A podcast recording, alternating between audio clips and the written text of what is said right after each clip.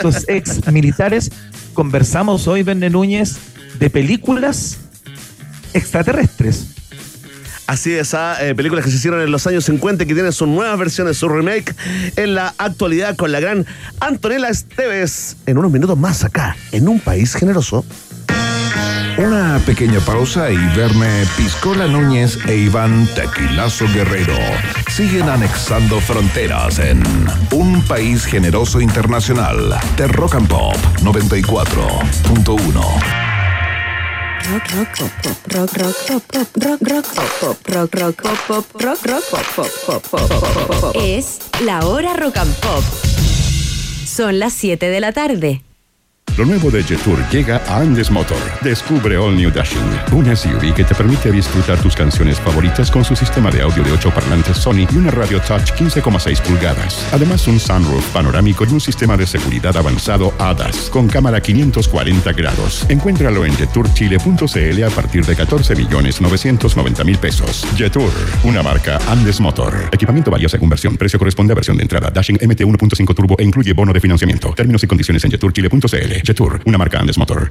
Papá, papá, papá, papá. Tranquilo, ¿qué, qué, qué pasa? Escúchame, por favor. No, no, no me asustes, ¿qué pasó, pues? Ya salieron a la venta las entradas de Festy Kids. Quiero ir, quiero ir, Vamos, obvio. Todos los niños y niñas quieren ir a FestiKids en el mes del niño. Un panorama creado especialmente para los más pequeños, lleno de música, alegría, color y muchas sorpresas. FestiKids mes del niño, presentando al payaso Plim Plim y mi perro Chocolo con su nuevo y exitoso show.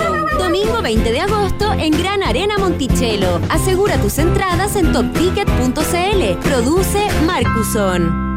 Con Mastercard tienes beneficios y descuentos para disfrutar en todas partes. 40% de descuento los martes en McDonald's y Papa Jones a través de Uber Eats. 30% de descuento los miércoles en cupos.cl para comprar tu pasaje en bus.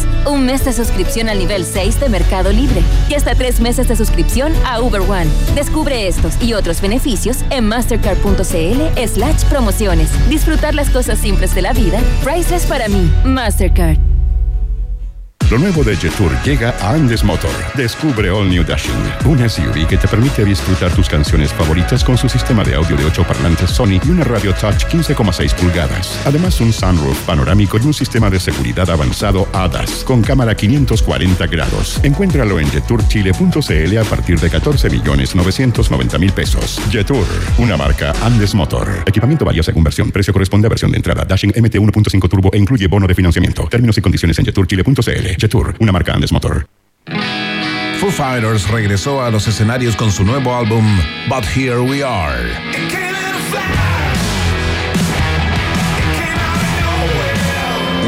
Homenaje a su ex baterista Taylor Hawkins. Canciones desgarradoras y emotivas dedicadas a su familia y amigos. Todo con el sonido propio de Foo Fighters. Participa por el vinilo de But Here We Are junto a una sorpresa para que lo escuches con quien quieras.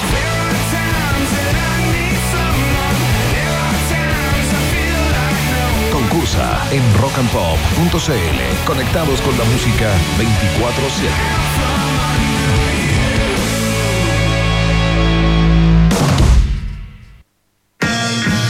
Iván Jalapeño Guerrero y Verne Cacho de Cabra Núñez siguen poniéndole mucho chile a esta ensalada llamada Un País Generoso Internacional que sigue picando dos veces en Rock and Pop.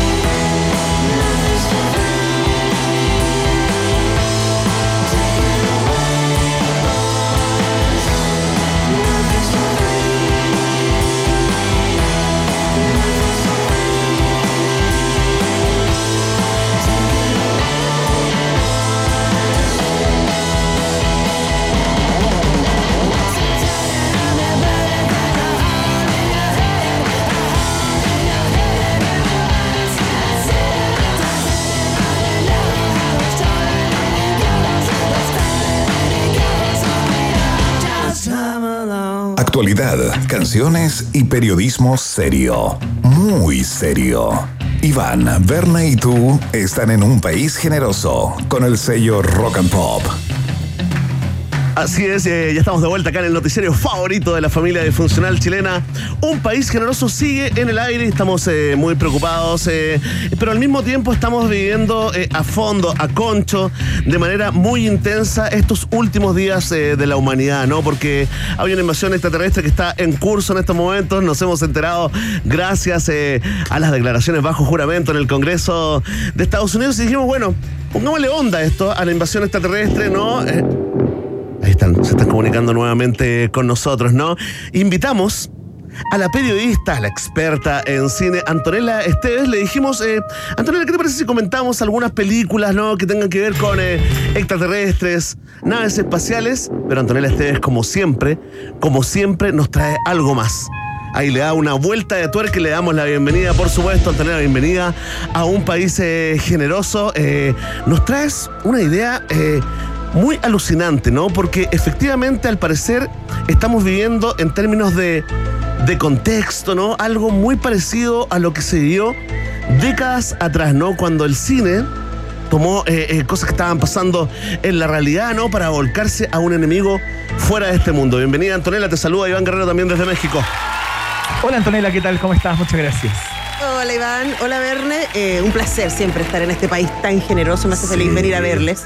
Eh, sí, bueno, los marcianos están entre nosotros hace un buen rato, diríamos, ¿no? Claro, claro que sí, pues. Y además han sido un súper buen material para distraer. Cuando las cosas se ponen un poquito densas, eh, suelen hacer noticias los marcianos, ¿no? Eh, Y hubo un momento en eh, la historia de la ciencia ficción, un momento seminal que fue la década de los 50, en Estados Unidos especialmente, que era lo que estaba pasando. Estábamos en plena Guerra Fría. Ajá. Eh, y en plena Guerra Fría, recordemos que la Segunda Guerra Mundial. Además, quienes vieron Oppenheimer lo tienen muy clarito encima, porque en las- recordemos cómo terminó la Segunda Guerra Mundial, ¿no? Claro.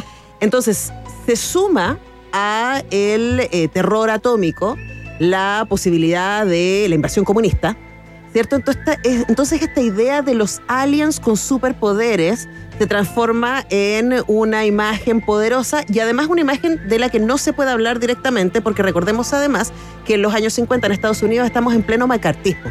Claro que sí, pues. Y el macartismo fue eh, básicamente eh, una serie de investigaciones que se hicieron desde el Congreso de Estados Unidos persiguiendo a cualquier persona que tuviera ideas más o menos de izquierda. Eh, y eso puso, por supuesto, a mucha gente eh, muy nerviosa. Entonces, los creadores y creadoras, que siempre son gente muy inteligente y que busca salidas para cosas difíciles, empezaron a decir: bueno, ya que no podemos hablar del miedo a lo diferente, de aquellas cosas que vienen desde afuera y que nos asustan, desde que lo que no tenemos control, que además son miedos primitivos, eh, bueno, hablemos de marcianos. Claro. Ahora, la idea es muy antigua. Quienes ven eh, estas cosas de extraterrestres ancestrales saben que los marcianos están en las referencias Sí, claro. culturales. de- Alienígenas ancestrales, History. Channel. Eh, por ejemplo, ahí, ¿Eres- ahí tienes. ¿Eres de los nuestros? No. No.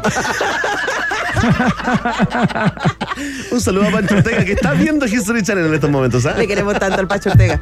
Pero eh, digamos que, por ejemplo, no sé, por La Guerra de los Mundos de H.G. Wells es, es una novela decimonónica. Es de 1898. O sea, no es que esta cuestión partió a mitad del siglo XX.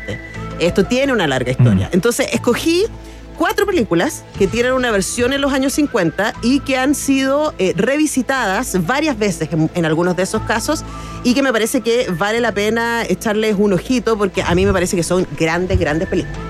A Entonces, ver, dale.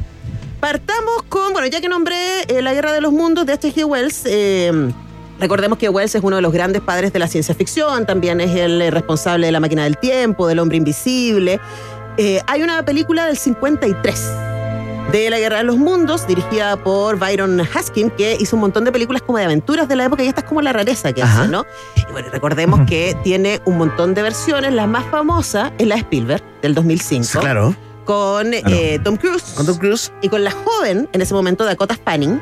Es cierto, yo lo encontré más o menos. Fíjate, si tengo que elegir, me quedo con la, con la versión original. Es que ahí está la cosa. Ajá. ¿Sabes qué? Te escogí puras películas que yo me quedo con la versión original. Ah, muy bien. En blanco y negro, con menos presupuesto. Es que ¿sabéis qué pasa? que probablemente eh, el, justo hoy día leí una frase eh, que creo que era de, de- de Orson Welles, que decía que el peor enemigo de la creatividad era el, eh, eh, la posibilidad extendida de, de presupuesto, o sea, que Claro, no hubiese límite. claro, ¿no? ilimitado. sabía de eso, él peleó con el presupuesto toda la vida porque era un loquillo y quería puro hacer lo que quería hacer.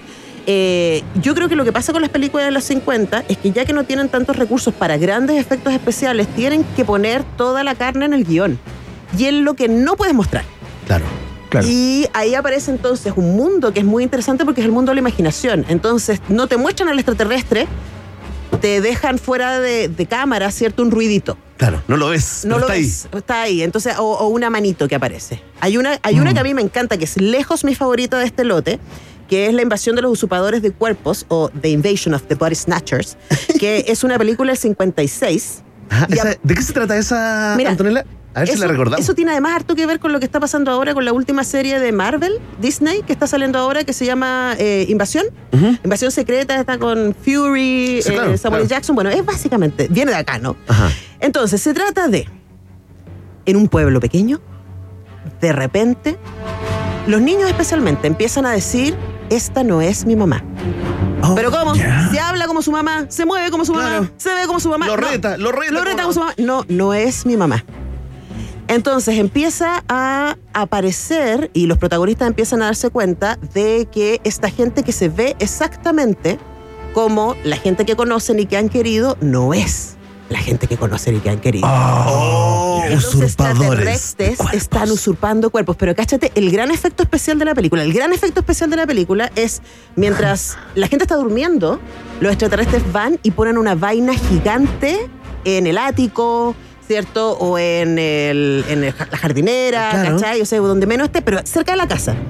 Y ponen unas vainas gigantes con formas humanas de las que sale espuma. Y ese es todo el efecto especial de la película ¡Qué maravilla! todo el efecto especial. Entonces en algún momento, no, Dios mío, ¿qué es esa vaina con espuma? No sé qué, no, ¿Qué es tu tía, que en algún momento va. Entonces, Es tu tía. es, es tu tía. Y en algún momento, entonces, los protagonistas se ven eh, desafiados a, porque el, el discurso de los marcianos es, olvida todo, nosotros traemos la paz. La paz está en la no diferencia. Ajá. Ah, ¿Para y ahí, espérate, y ahí entramos como a, Ahí la, entramos- a la metáfora, a la, a la Claro. metáfora del cineasta Lo bonito... con su contexto, con su actualidad. Exactamente, lo bonito de esta película en particular de Don Siegel es que uno no sabe si es una película contra el macartismo o a favor del macartismo. ¿Ya? ¿Por qué? ¿Por qué? Porque uno podría decir, claro, entonces los extraterrestres representan a los comunistas que quieren lavar el cerebro y que todos seamos exactamente iguales, ¿cierto? Y que, y que no, no haya diferencias y que no tengamos libertad de pensamiento, etcétera. Entonces uno podría decir, ah, claro, sí, mira, Don Siegel es un patriota. Claro. O, en, en ese contexto, ¿no? O más bien, Don Siegel puede decir lo mismo, ¿no? Esto es una casa de brujas. Eh, finalmente te hace sospechar de tu vecino, delatar a tu vecino, y tú no sabes realmente con quién están tratando porque finalmente todos están haciendo caso de este mandato superior sin hacerse muchas preguntas. Es interesante lo que estáis planteando, Antonella, porque eh, finalmente, eh, si entiendo bien, lo que tú sostienes es que eh, durante la década de los 50 no habría habido un interés genuino particular por hablar de extraterrestre a propósito de, de la extrañeza que produce todo eso, sino que había, hay algo, o había algo más bien instrumental eh, por parte de los creadores, de manera de, eh, a través de metáforas, que son los extraterrestres y todo eso, hablar de la contingencia política de la cual no se podía hablar. ¿Es eso lo que, lo que tú estás sosteniendo? Esa es una manera de ver este cine, aunque yo creo que es algo que el fantástico siempre ha hecho, ¿no? Eh, el cine fantástico que incluye el cine de horror, sobrenatural, ¿cierto? Eh, y el cine de ciencia ficción, eh, y los cines de mundos maravillosos. O sea, en general, cuando hablamos de mundo fantástico, Ajá. hablamos de los tres. Eh, pero especialmente el fantástico es cuando el mundo cotidiano que conocemos tiene un clic que hace que todo se vuelva extraño, ¿no? Ahí, ahí entraríamos, ¿cierto?, a- al espacio de lo tenebroso. Ajá. Entonces, pero piénsalo que esto tiene una, una tradición muy antigua en la historia del cine. O sea, hay viajes a la luna desde Méliès.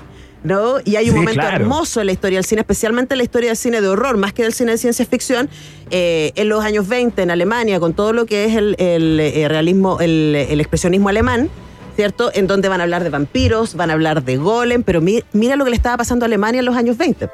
acababan claro. de salir de la, de la Primera Guerra Mundial, como Guerra Mundial. tenían que pagar todos los costos, estaban siendo testigos, bueno, de los acuerdos de, de la República de Weimar, estaban siendo testigos del advenimiento del nacionalsocialismo, que recordemos y pongámonos muy nerviosos, llegó democráticamente al poder. Sí. Sí, claro. Eh, entonces, Un ¿qué hicieron los cineastas? Claro, menos mal que esas cosas ya no pasan, ¿no? ¿Qué hicieron los cineastas en esa época? Empezaron con- a contar historias de monstruos. Entonces los monstruos con películas como Nosferatus, como El Golem, eh, como Metrópolis, eh, como El Gabinete del Doctor Caligari. Entonces ya en esa época se instala el cine como una posibilidad de un poco tirar al córner para hablar metafóricamente de cosas que Claro. derechamente no podemos abordar, ¿no? Y con ese filtro, por ejemplo, la, la- porque es- se entiende mu- muy bien, muy claramente lo de la, la película de los usurpadores de cuerpos, ¿no? Pero con ese filtro, la guerra de los mundos, ¿cómo, cómo queda ahí? ¿Cómo calza en, en ese filtro de la metáfora para hablar de lo que estaba pasando? Bueno, básicamente la idea de la invasión. ya. O sea, la idea de que va a venir otra cultura, porque recordemos que Una cultura es- hostil que no quiere convers- siquiera conversar. No quiere Entra conversar al tiro disparando. y quiere imponerse. Claro. Además, y quiere exterminar tu manera de beber. Recordemos que básicamente lo que hace cualquier héroe del cine estadounidense es defender the American way of life. Sí, ¿Cierto? claro. Y además piensen en esto, siempre los extraterrestres llegan a Washington o Sí. a, a Nueva York. Es como Sí, que el resto nunca se equivocan, existe. nunca se equivocan y caen en Manila, por ejemplo. Claro, no, no es como llévenme a, llévenme a vuestro líder, ¿cierto? No, claro, y es como que, de, de verdad, es como que ellos son capaces de reconocer las sucursales de la casa matriz. Eh, de diferenciarla de las sucursales, ¿no? Ahora, recordemos que el que tiene el poder de relato tiene el poder. Es cierto. Y en este caso, ¿quiénes están contando la historia? Los gringos. claro. Exacto. Entonces, ahí hay también una cosa que eh, es muy coherente. Eh, ojo que la invasión de los usurpadores de cuerpo del 56 tiene eh, una versión que se llama Invasores. Ojo quienes dirigieron, ¿ah? Dirigió Oliver Hirschfeld, que es el mismo el director alemán de La Caída. ¿Se acuerdan Perfecto, de la, película La Caída? Sí, claro. En los últimos días de Hitler, junto con James McTighe, que es el director de V de Vendetta. Así que se Ajá. juntan ahí varios superpoderes para hacer esta película, Mm. que además cuenta con los protagónicos de Daniel Craig y Nicole Kidman y que está en HBO. Bien. Así que si quieren ver la versión 2007 de Los Usurpadores de Cuerpo, está entonces Invasores en HBO, eh, aunque yo siempre voy a querer las más antiguas. Y ojo que, no sé ustedes, yo tengo Roku. Mi tele es tonta, ¿Ya? no es inteligente, así que ahí le pusimos el Roku. Y en Yo también tengo Roku. ¿cierto? Bien. El Roku Funciona, tiene, ¿eh? tiene una gracia que es que te abre la posibilidad de un montón de canales de cine clásico gratis. Sí. Bien, buen dato. Tremendo que dato. hay- y muchas de estas Yes. películas están en YouTube enteritas, además. Así que las películas clásicas son más fáciles de encontrar que las contemporáneas. Oye, Antonella, ¿cómo se llamaba esta serie que dieron en los 80? ¿Te acordáis de los que eh, de repente se sacaban la, la piel humana y había un, un lagarto? Esos eran lo- los invasores, ¿no? También en los invasores. pues. Sí, claro, y había ya. otra más clásica, ¿te acordás que veía, veía bueno, mi mamá me acuerdo que la veía, donde también los invasores y los, se les reconocían porque tenían el peñique hacia arriba. Es que eran Ah, claro, sí, sí, sí. muy sofisticados. Oye. Era muy fifi. Tomaban el, el, el- el tecito con el dedito parado. Sí, Con el- sí, sí. Ordinario, Ojo. ordinario. Se lo coparon a. Julio Iglesias porque así tomaba él su, su micrófono. Julio Iglesias Sí, siempre con el dedo que parado. Sospeche de la gente que anda con el meñique. Que para el dedito cuando se toma el martini seco. Ahí, entonces, la invasión de los usurpadores de cuerpo es lejos mi favorita. Otro clásico, y aquí tú sabes más que yo, Werner, es La Cosa. Tremendo. Mira, Esteban Troncoso dice: No logro recordar una película más atractiva que La Cosa de 1982. ¿Viste? Ahí, ahí tenía. Ahora, Carpenter es un gran director. Qué crack total. Y yo creo que La Cosa es de sus grandes películas porque, de nuevo, ¿dónde está el invasor? No la vemos. No vemos la cosa. Y eso es lo más terrible, po. Sí, pues. Claro. Ahora, en El Enigma de Otro Mundo, o The Thing That Came from Outer Space, que es del 51, que es de donde se inspira también la cosa, eh, ahí sí vemos al, al monstruo. A mí me encanta, me encanta, eh, porque es, es casi camp. Un Ah, espérate, poquito. yo no vi la original, pero la, la- la cosa de Carpenter está basada, digamos. eh, eh, Es una de sus inspiraciones ya, ya. porque, porque Carpenter se va por un lugar mucho más oscuro. Ahora, en los 50, igual, la cosa que vino al espacio exterior igual dio caleta de susto. ¿Y cómo era? ¿Cómo era? A ver, Porque era un grupo de exploradores en el Ártico, ¿te suena? Sí. Grupo de en exploradores en Antártica, el claro. Ártico, ¿cierto? Que van a estar haciendo una exploración y se encuentran con una nave, y adentro de la nave se encuentran con un cuerpo. Pero con un Ah. cuerpo vegetal. Ajá. Entonces, está vivo, bueno, está congelado. Después cuando se descongela, nos damos cuenta de que es vegetal, entonces es muy gracioso. Yo además recuerdo que en clase siempre usaba la versión española, entonces es una remolacha gigante. Entonces, era una remolacha gigante que mataba gente. Eso no da susto, eso es comedia. Claro. Bueno, y la cosa es que le disparaban y le disparaban y no pasaba nada porque era vegetal. Claro. Entonces no se moría. Entonces esta cosa empezaba a destruir. Apuesto ¿cierto? que los españoles le pusieron a la cosa, le pusieron la sustancia. Apuesto que me arruinaron, arruinaron- Una cosa. ¿Cómo arruinan todos los títulos, ah? El, el- el elemento.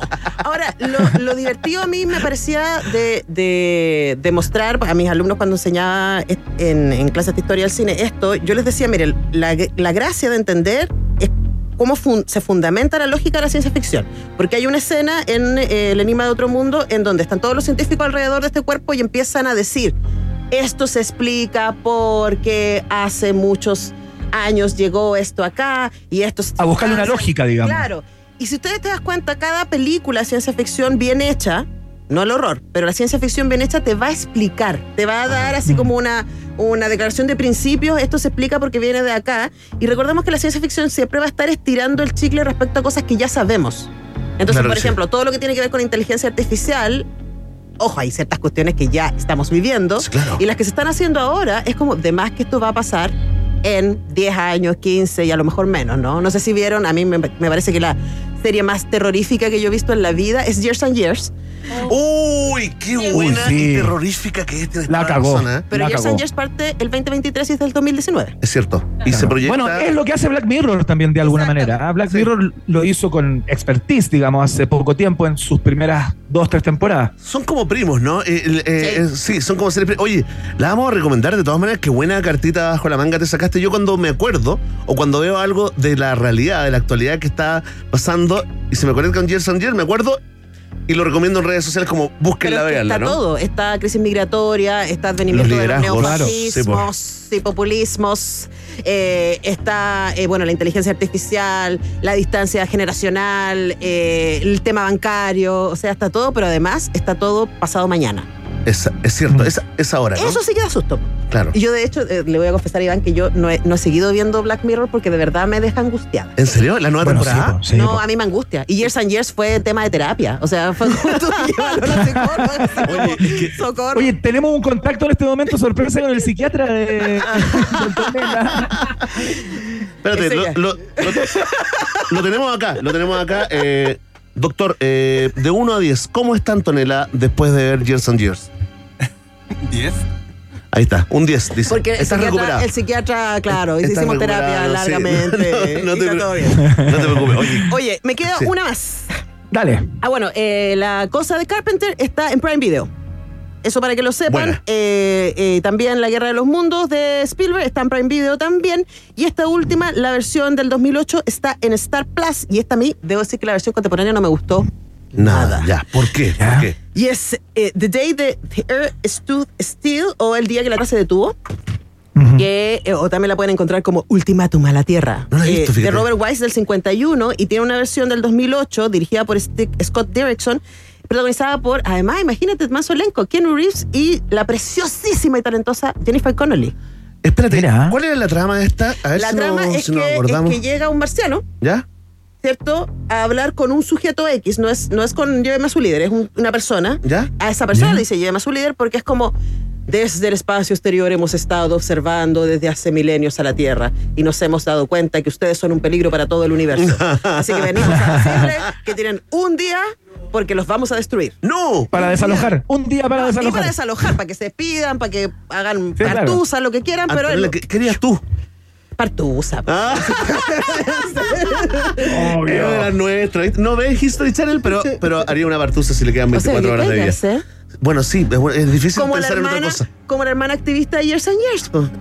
Tal cual. Está todo entregado, ya fue ya, hay que estar con la gente que uno quiere, hacer las cosas que le hacen sentido, Claro. abrazarse y tomar saque, Tal cual. es lo cual. que hace ella en la serie. Oye, tremendo. Entonces, la, la Tierra que el día, el día que la Tierra se detuvo, o ultimátum a la Tierra, eh, está en Star Plus con Keanu Reeves y Jennifer Connelly. A mí me parece que comparado con el nivel de tensión y de discurso político que genera The Day the, the Earth Stood Still, eh, la contemporánea es bastante flojita. Porque ¿sabes cuál es el problema del de, el cine de ciencia ficción contemporáneo, especialmente el más hollywoodense? A ver, tengo dos minutos para hacer el contexto. Sí, no, por favor. Ya, dos minutos para hacer el contexto. El cine de los años 50 al que yo me estoy refiriendo es cine que se hacía con el vuelto del pan. Es lo que conocemos como cine B. Entonces estaban las grandes, grandes producciones de Hollywood, que en ese momento, además, recordemos, el color existe en Hollywood desde eh, la década de los 30. Ajá. Entonces, las películas con gran presupuesto se hacían a color. Y esas eran Mm. las películas históricas. Estamos hablando de lo que el viento se llevó. esa es la- Exactamente. es- Estamos hablando O sea, de Espartaco un poco después. Espartaco, Claro. eh, la- los musicales, ¿cierto? Claro. Eh, o sea, las grandes, grandes hitos ahí fue el, eh, Lo que el viento se llevó y El Mago de Dios que salieron el mismo año. Ajá. Claro. Eh, y claro, entonces la producción tenía plata y la ponía ahí, en esas grandes películas de evasión para ese momento, que se entendían como cine histórico y los musicales. Y lo que iba en blanco y negro, como los melodramas, como las películas de gángsters, policial, cine negro, y las películas de horror y ciencia ficción, eran películas que en general se hacían con los equipos B. No con las grandes estrellas, Ajá. no con lo- los Claro. grandes directores, sino con... Con la segunda unidad. Exactamente. Mucho mejor. Yo, yo La habría trabajado hoy. Yo habría, Bueno. habría trabajado hoy feliz. Y por eso esas películas, ojo que ya a mí me hay muchas películas de gran presupuesto que me parecen fascinantes, pero por eso estas películas son mucho más arriesgadas en términos cinematográficos, porque tenían más libertad, porque tenían menos presupuesto. Suena con- contradictorio, pero no lo es. Oye, Antonella Esteves, antes de que te vayas, te quiero, le quiero preguntar a tu John Nerd, eh, ¿qué te va pareciendo eh, todo esto que hemos conocido en los últimos días a propósito de, las de, de de los dichos de estos ex militares gringos bajo juramento ante el Congreso que eh, tendrían pedazos de naves, eh, digamos, que no corresponden a la te- tecnología del planeta Tierra, tejidos biológicos no humanos? ¿Qué te va pareciendo toda esa trama? O sea, mí- yo- recordemos que también una es chica de los 90, así que creció viendo los expedientes X y por lo tanto tiene la consparanoia instalada aquí en una parte del cerebro. Eh, a mí, la verdad, la pregunta es: ¿por qué declararon el Congreso ahora? Mm. Si esto Claro. es algo que se viene conversando desde los años 50. ¿Qué se está manipulando? ¿Por qué se está manejando? Claro. Además, la periodista que está en mí también dice así como, ¿qué, qué es lo que no quieres que mire? ¿Será el caso Trump? Que en este momento está ahí. ¿Será lo que está pasando en Rusia, Ucrania? ¿Será, será, será? Pero, pero esto es como más grande, ¿o no? Si es, Es que, que- todo, quiero creer, ¿ah? Eh, Te, te digo el tiro que quiero creer. Entonces. I want eh, to believe. I want to believe. Tengo- Sí, por Hay supuesto. cierta esperanza, hay cierto anhelo de verdad de la nave gigante del porte de una cancha de fútbol haciendo sombra sobre nuestras cabezas y ver qué pasa. Pero es que sabéis que yo creo que vendrían como el ultimátum a la Tierra, así como ustedes son una vergüenza. ¿Viste? ¿Viste? O sea, hoy más que nunca, ¿no? Calentamiento O global. sea, ustedes son una vergüenza. Bueno, recordemos que el, el discurso de los, de los marcianos de, de invasión eh, secreta, la, la serie ahora de Marvel, es los seres humanos se están matando entre ellos, nosotros vamos a adelantar las cosas. Qué difícil discutirles. Oye, entonces empecemos a organizar desde ya la partusa, partusa. Del, del- del fin del mundo. ¿ah? Se viene la idea increíble que se le cayó a Antonella Esteban. Antonella, Placer, increíble. ¿ah? Te pedimos algo pequeño y traes algo totalmente sofisticado, un contenido absolutamente premium Golden Beep, como siempre Antonella en un país generoso. ¿ah? Oye, ¿dónde te puede escuchar la gente que no sea en este, en este programa? Estoy todos los días a las 10 de la mañana en Radio Universidad de Chile 102.5, radio.uchile.cl y también en Instagram, ahí les cuento todo. Antonella Esteves me encuentra. Increíble, gracias Antonella. Besitos a los dos. En la radio se comparte, no se compite. Antonella, que te vaya muy bien. Te mandamos un abrazo grande. De otro mundo, Desde Antonella acá, Esteves, yo ¿ah? a la distancia. Verne Núñez te lo puede dar. Eh, vamos a escuchar música a esta hora de la tarde. Eh, todavía nos queda programa hasta las 20 horas. Estamos junto a ustedes. Vamos a escuchar a. ¿Qué vamos a escuchar? A ver, tira la canción. A ver, a ver si. Ah, pero ¡Oh, Muy bien. tremendo! además perfecto. Escuchamos Sabotage a esta hora de la tarde. Suenan los Beastie Boys en la 94.1.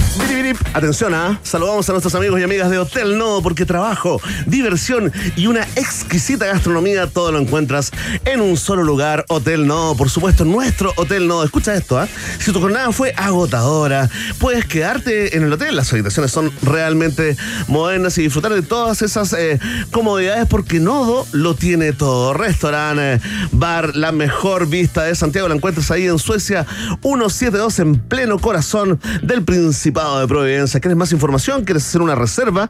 Bueno, hazlo directamente en el Instagram arroba Hotel No. Hotel No es el hotel de un país generoso y gran Ya está el doctor Tiempo acá. ¿eh?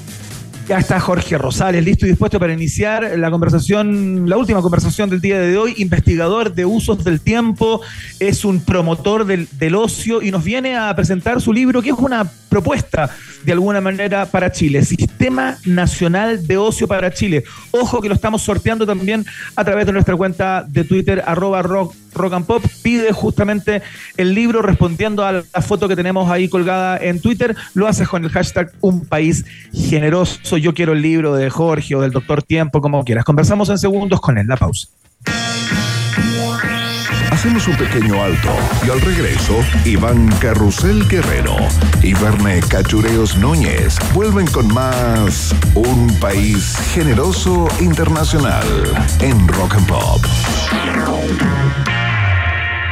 Temperatura rock. rock. Temperatura pop.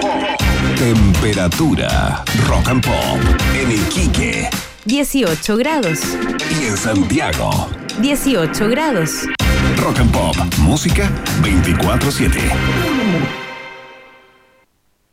Amor, me voy. A ver, llevo todo conmigo. Llaves de la casa, listo. Llaves del auto, listo. Billetera, listo. Fruta, listo. Pelota de fútbol, listo. Raqueta, listo. Cintillo de básquet, listo. Ok, amor. Chao. Un mundo lleno de acción deportiva con la mejor plataforma online del mundo y un bono de bienvenida de hasta 200 mil pesos. Betano, el juego comienza ahora. Solo para mayores de 18 años. Juega con responsabilidad.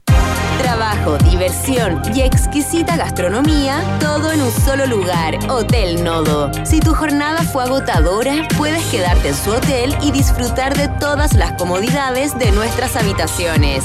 Ven y vive la experiencia Nodo. Es Nodo o nada. Hotel Nodo, Suecia 172, Providencia. Más info en Instagram arroba o en hotelnodo.cl. Bienvenidas y bienvenidos a Hotel Nodo.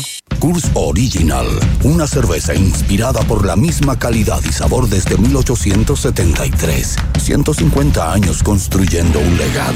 150 años haciendo las cosas como deben ser. ¿Y tú, cómo quieres ser recordado? Kurs Original, comienza tu legado. Beber con moderación, producto para mayores de 18 años. Lo nuevo de Jetour llega a Andes Motor. Descubre All New Dashing, un SUV que te permite disfrutar tus canciones favoritas con su sistema de audio de 8 parlantes Sony y una radio touch 15,6 pulgadas. Además, un sunroof panorámico y un sistema de seguridad avanzado ADAS con cámara 540 grados. Encuéntralo en jeturchile.cl a partir de 14 millones 990 mil pesos. Jetour, una marca Andes Motor. Equipamiento varía según versión. Precio corresponde a versión de entrada. Dashing MT 1.5 Turbo e incluye bono de financiamiento. Términos y condiciones en jeturchile.cl. Jetur, una marca Andes Motor. Papá, papá, papá, papá. Tranquilo, ¿qué, qué, qué pasa? Escúchame, por favor. No, no, no me asustes, ¿qué pasó, pues? Ya salieron a la venta las entradas de Festy Kids. Quiero ir, quiero ir, quiero Vamos, obvio. Todos los niños y niñas quieren ir a FestiKids en el mes del niño. Un panorama creado especialmente para los más pequeños, lleno de música, alegría, color y muchas sorpresas. FestiKids mes del niño, presentando al payaso Plim Plim y mi perro Chocolo con su nuevo y exitoso show. Domingo 20 de agosto en Gran Arena Monticello. Asegura tus entradas en topticket.cl. Produce Marcuson. En Rock and Pop, Iván Acapulco Guerrero y Verne Cachagua Núñez vuelven a colorear la plurinacional bandera de un país generoso internacional en la 94.1.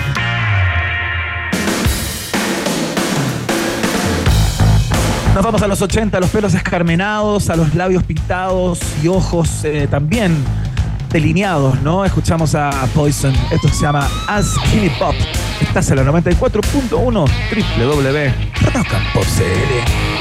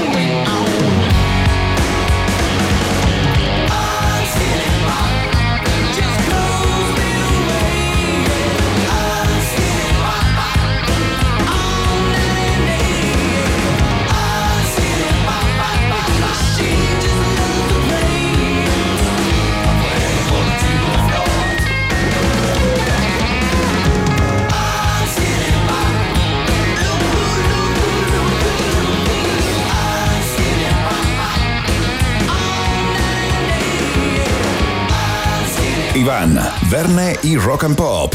Esto es un país generoso en la 94.1. Así es, eh, seguimos haciendo el tagada informativo acá en la Rock and Pop. Y atención, ¿ah?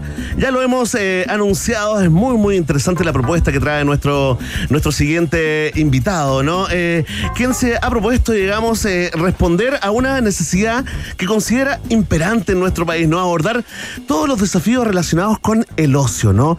Con el tiempo libre, con los cuidados, con la recreación, con todo eso que quieres hacer después del trabajo. ¿Con quién estamos y qué nos presenta el día de hoy eh, acá en un país generoso, Iván? Estamos con el investigador de usos del tiempo, eh, doctor en sistemas de ingeniería de la Universidad de Chile. Lo conocimos hace algún tiempo cuando eh, se discutía justamente la, la, rebaja en las horas de trabajo en Chile, que finalmente llegó a 40 horas de manera pro, progresiva. Él decía hay que llevarlo a 32. Eh, Jorge Rosales, más conocido como el doctor Tiempo en el País Generoso. ¿Cómo estás, doctor? Bienvenido a un país generoso. Hola, muchas gracias. Un gusto estar acá, un placer. No, el, el, gusto es nuestro y sabes que es muy interesante eh, porque ya tenemos, eh, digamos, ya se transforma en un momento excepcional esto porque eh, nos leímos el libro. Ah, bueno. Eso es importante, digamos. Uno de cada diez periodistas que hace una entrevista a un escritor se ha leído el libro. Los otros nueve están improvisando. Así que lo, lo, que llama más la atención, doctor Tiempo, es que usted, más que escribir un libro, está presentando una propuesta al país. Si nos puedes contar eh, de dónde surge esta, esta necesidad, digamos, y, y se ha podido hacerle llegar este Sistema Nacional del Ocio para Chile a algunas de las autoridades.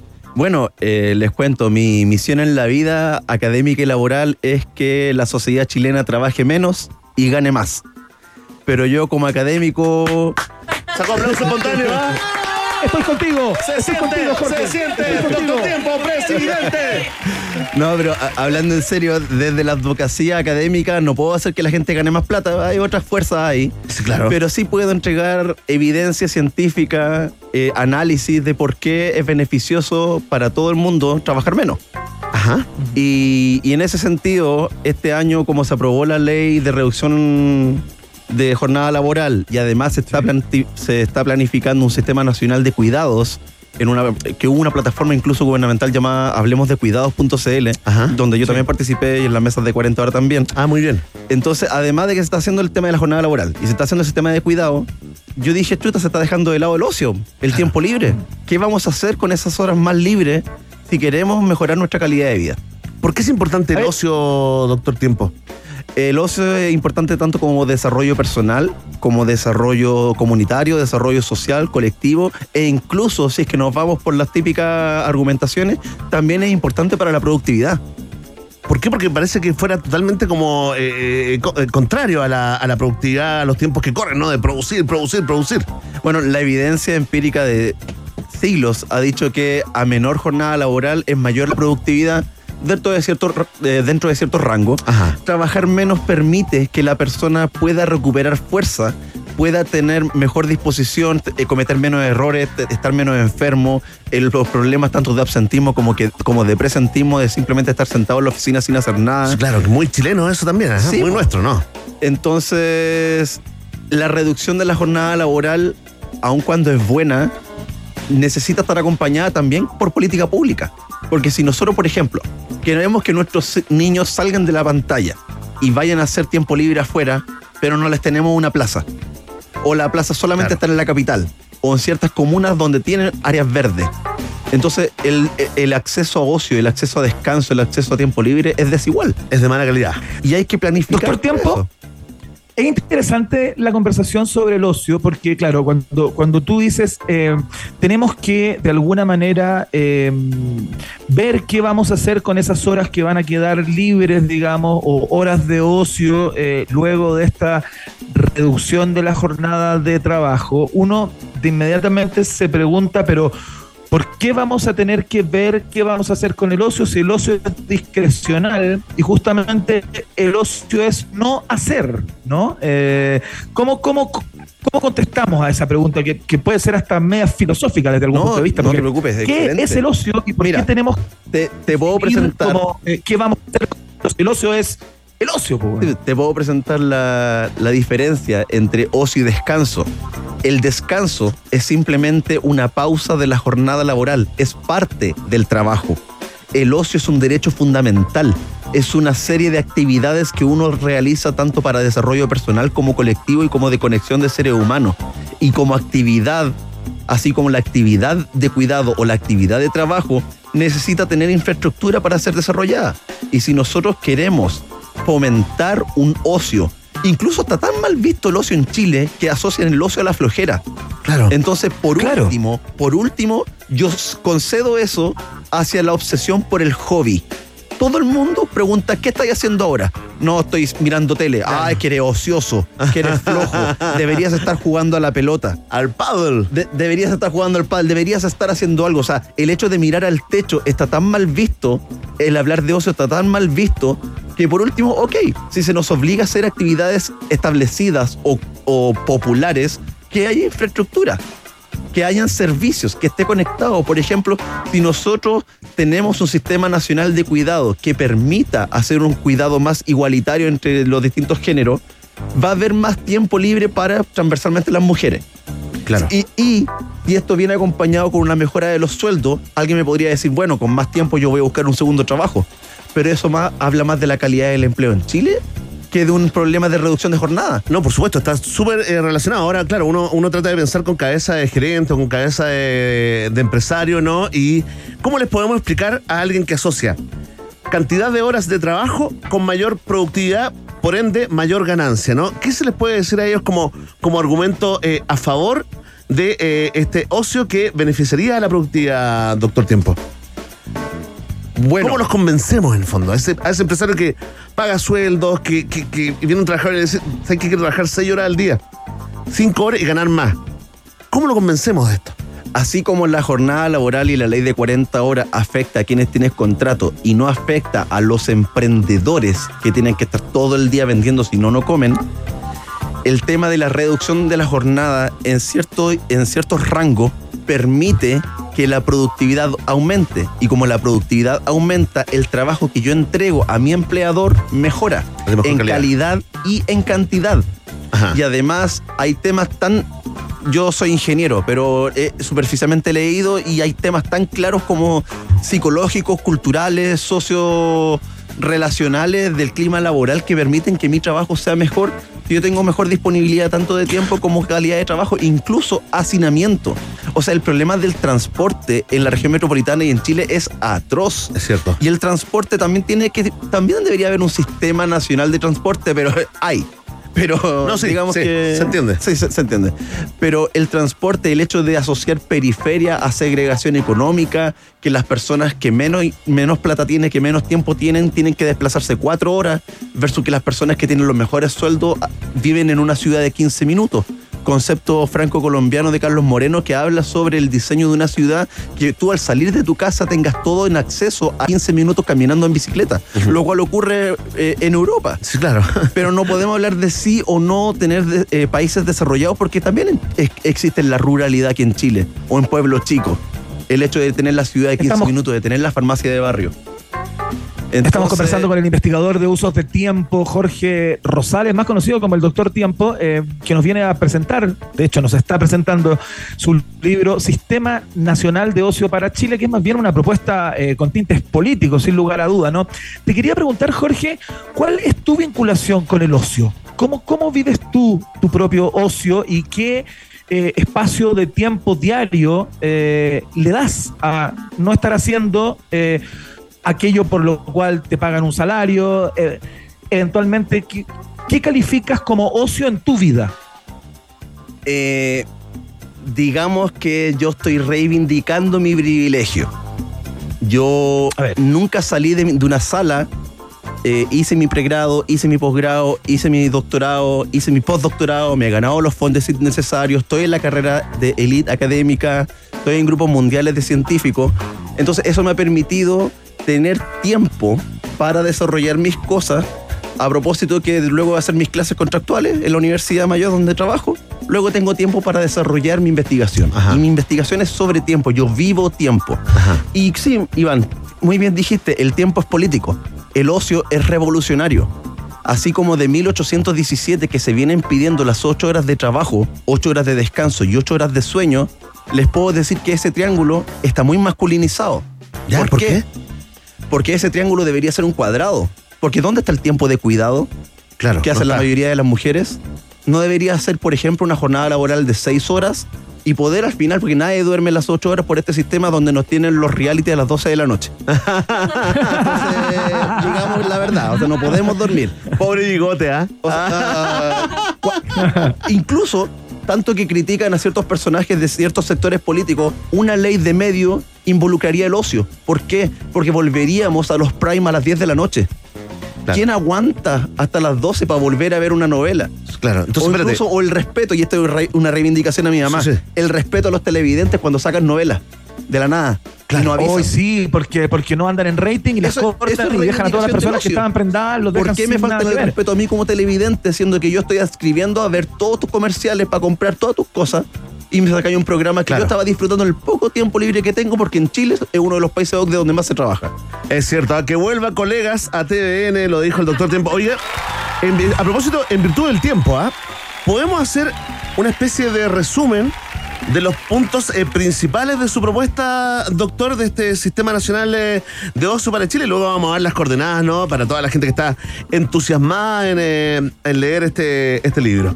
Bueno, les comento, igual van a dar las coordenadas acá, pero eh, yo me dedico a la divulgación y este libro lo tengo en Busca Libre, está baratito, pero además para quien no quiera tener la copia gratis, o sea, la copia física, lo puede leer en usodeltiempo.cl, que es mi página web y ahí tengo el libro en PDF. La idea es hacer divulgación, se la entrego a varios ministros, a varios subsecretarios, la idea es que me escuchen, que me pesquen. Pero la idea del libro es que, bueno, tiene tiene un par de objetivos, tiene cinco objetivos. Primero, mejorar la calidad de vida. El ocio es parte del desarrollo personal y de la salud mental y física de las personas, incluso acompañando un aumento de productividad y mejora en el empleo. Además, el segundo objetivo es promover la inclusión social y la equidad, tanto como una corresponsabilidad en un sistema nacional de cuidado, como la mejora en un sistema nacional de transporte y la, de- la segregación socioeconómica que existe en Santiago y en Chile. Promo- promover ocio es promover la inclusión social. Incluso respetar la plurinacionalidad de Chile en temas de cómo se desarrolla la cultura el, y el ocio y la recreación y la y, bueno, la realidad en general. Claro. El tercer objetivo es fomentar la cultura y el deporte. ¿Por qué? Porque las representaciones del ocio más gráficas son cultura, deporte y recreación. O incluso turismo. Entonces el tercer objetivo de un sistema nacional de ocio sería fomentar la cultura y el deporte. El cuarto y quinto tienen que ver con cosas que me gustan mucho, que son combatir la pobreza de tiempo, concepto que significa que luego de tu trabajo, tanto doméstico como remunerado y no remunerado, no tienes tiempo para tu desarrollo personal. O sea, eres pobre de tiempo. Puedes tener mucha plata, pero eres pobre de tiempo. O puedes no tener plata, pero sí ser rico en el tiempo. Pero también entra el tema filosófico, bueno, la persona cesante tiene mucho tiempo libre, pero es un tiempo alienado, porque está buscando pega. Es cierto. Y el último objetivo para darte el paso es facilitar el acceso a cuidados de calidad. ¿Por qué? Porque el tema del ocio tiene mucho que ver con quién cuide los derechos a ser cuidado y a quienes cuidan. Entonces un sistema nacional de ocio viene a acompañar un sistema nacional de cuidado y le hago una, un guiño ahí a la ministra del Trabajo y a la ministra de la Mujer para que por favor consideren esto como un, un potencial desarrollo a futuro. Tremendo. Doctor Tiempo, nace un nuevo líder en este país generoso, sí. Trabajar menos y ganar más. Lo propuso el doctor Tiempo, eh, Jorge Rosales eh, Sala. Oye, eh, increíble. Además, mencionaste una palabra que no escuchaba desde el plebiscito. Plurinacionalidad. Oye, increíble. ¿eh? Y no me dio la buena. Desde el pasado No proceso sí, no. constituyente. Oye, eh, doctor Tiempo, le queremos agradecer. Tremenda eh, propuesta, ya saben. eh, repitamos dónde se puede conseguir el libro rápidamente. Sí, en Busca Libre está mi libro Sistema Nacional de Ocio para Chile y mis redes sociales son arroba el doctor tiempo, tanto en Twitter como Instagram. Eh, la idea es que podamos regalar a tres libros. Vamos a regalar tres libros hoy, ¿ah? Los, los tienes que dejar eh, autografiados, sí, ¿ah? Sí, bueno, para quienes comenten, me gustaría plantear una pregunta al público. A ver. A ver, ah, mira, esto tiene, ¿Cómo? ya, tiene su vuelta. Disfrutan su ocio. Ajá. Eso, tan simple como eso. Etiquétenme en Twitter y díganme, cuéntenme, ¿cómo disfrutan su ocio con el hashtag Un País Generoso? Listo. Un capo, ¿ah? Extraordinario. Capo y tuti, ¿ah? Un Jorge. Rosales en el día de hoy presentando su libro eh, Sistema Nacional de Ocio para Chile. Jorge, te queremos dar las gracias por la presencia en el programa del día de hoy y un abrazo siempre. ¿ah? Muchas gracias por la invitación. Gracias a ti, doctor. Y por favor, eh, aunque sea un lápiz rojo, déjame ahí autografiado que me encantan estos libros eh, autografiados, entonces los pongo ahí como en el living para que crean que soy intelectual. Oye, vamos eh, a despedir al doctor eh, Tiempo y nosotros vamos rápidamente con los resultados parciales de la pregunta del día acá en UPG. Rock and Pop tienes un permiso 24-7 para la pregunta del día. Vota en nuestro Twitter, arroba Rock and Pop, y sé parte del mejor país de Chile. Un país generoso de la Rock and Pop. Atención, atención. Pueblo de un país generoso. Vamos con los resultados parciales de esta prestigiosa encuesta. La pregunta del día, porque los protagonistas, les mandamos un saludo a los cuatro amigos, ¿no? Del viral mundial, la peor pelea de la historia, que terminó con cuatro oficinistas, eh, como ustedes vieron, ¿no?